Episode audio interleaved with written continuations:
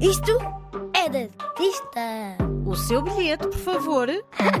Neste museu as crianças não pagam. Isto é mesmo de artista. Hoje vou mostrar-te uma pintura que se calhar não conheces. Olha lá bem para ela. Conheço, sim. Já vi no Museu de Bruxelas. Boa, estou impressionado. E como é que se chama mesmo esta pintura? Fácil. É o Homem da Banheira. Bem, é verdade que representa um homem numa banheira, mas a história é um pouco mais longa. Esta pintura chama-se A Morte de Marat e é a obra mais famosa do pintor francês Jacques-Louis David. Ele nasceu em Paris há mais de 250 anos, em 1748. E a sua vida foi agitada porque a época em que viveu também foi agitada. Bum, bum, bum. O pai morreu num duelo quando tinha 9 anos e muitas foram as guerras e lutas a marcar o dia a dia das ruas da cidade de Paris. Nos seus primeiros anos de escola, como tinha um problema de saúde que afetava a fala, David dedicou-se sobretudo ao desenho. E nessa relação próxima, descobriu que pintar era a sua vocação, o que queria fazer a vida toda. Mesmo contra as opiniões da família, conseguiu aprender com grandes mestres e tornar-se um dos mais importantes pintores da sua geração. O que é que ele pintava? Numa primeira fase, principalmente temas históricos. A época em que ele viveu ficou marcada por uma grande afirmação de diferentes países. Cada pintor queria mostrar as grandezas da sua nação.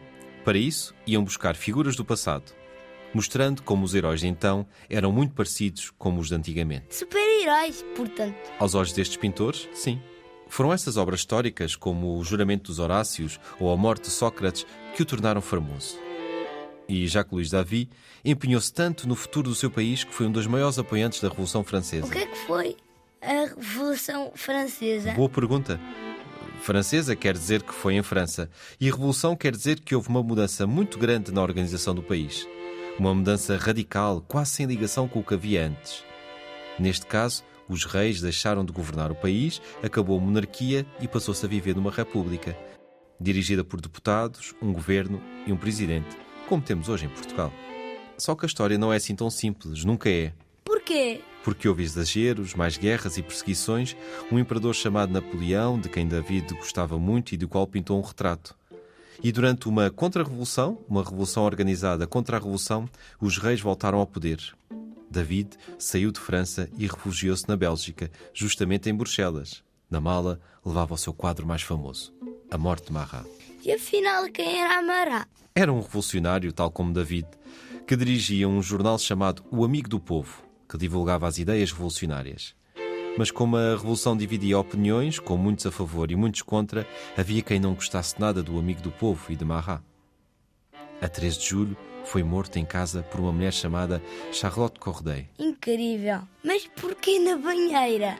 Era aí que passava a maior parte do seu dia, pois tinha uma doença de pele de que só a água acalmava. O mais incrível e, num certo sentido, revolucionário nesta pintura é a forma como Jacques-Louis David retratou este episódio.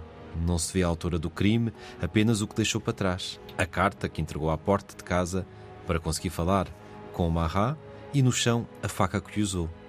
Mais do que contar a história, o quadro pega em cada objeto para os tornar símbolos de uma injustiça. Com emoção e beleza e tudo bem encenado, Marat é elevado à categoria de herói ou de mártir, alguém que morreu em nome de uma causa maior. Nada é óbvio ou direto, tudo é subtil.